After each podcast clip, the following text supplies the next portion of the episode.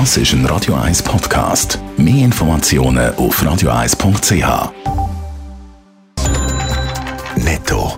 Das Radio 1 Wirtschaftsmagazin für Konsumentinnen und Konsumenten wird Ihnen präsentiert von Blaser Greinicher. Wir beraten und unterstützen Sie bei der Bewertung und dem Verkauf von Ihrer Liegenschaft blasergreinicher.ch Adrian Sutter. Der Ferienhausvermittler Airbnb nimmt nach Corona-bedingten Umsatzeinbußen wieder Fahrt auf. Im ersten Quartal ist der Umsatz um 70 Prozent auf 1,5 Milliarden gestiegen und am Strich bleibt aber im Unternehmen ein Verlust von 19 Millionen Franken. Der weltgrößte Kaffeehersteller oder Kaffeekette Starbucks hat ihren Umsatz um den Gewinn im ersten Quartal gesteigert. Das trotz Belastungen durch Corona und Teuerung.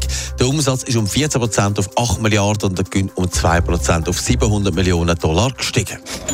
Der Kurznachrichtendienst Twitter testet neue Funktionen, die das Grundprinzip vom Dienst aushebelt. Mit der Funktion Circle können Tweets auch nur im kleineren Kreis geteilt werden. So können Nutzerinnen und Nutzer auch vertrauliche Unterhaltungen führen, hat Twitter begründet. Die EU-Kommission will ein Ölembargo für Russland. Das heisst, Unternehmen in der EU sollen bald kein Öl und Ölprodukte mehr können importieren aus Russland. Der Vorschlag macht die EU-Kommission ihren Staaten. Adrian Sutter, es wird jetzt ernst mit dem äh, sechsten Massnahmenpaket gegen Russland. Ja, noch ist zwar das nicht unter Dach und Fach, das hätte aber natürlich drastische Auswirkungen. Nicht nur für Russland, sondern auch für alle EU-Länder. Von dem ist auch immer gewarnt worden. Sanktionen sind Sanktionen, die alle mittragen müssen. Das heisst auch die Bevölkerung in den jeweiligen Ländern.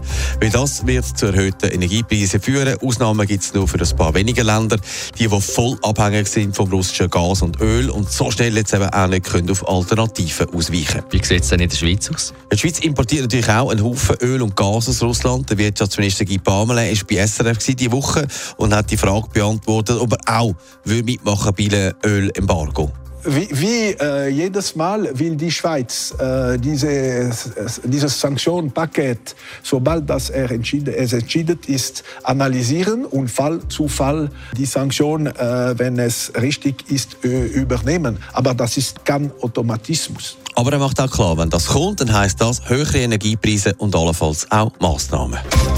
Netto, das Radio 1 Wirtschaftsmagazin für Konsumentinnen und Konsumenten.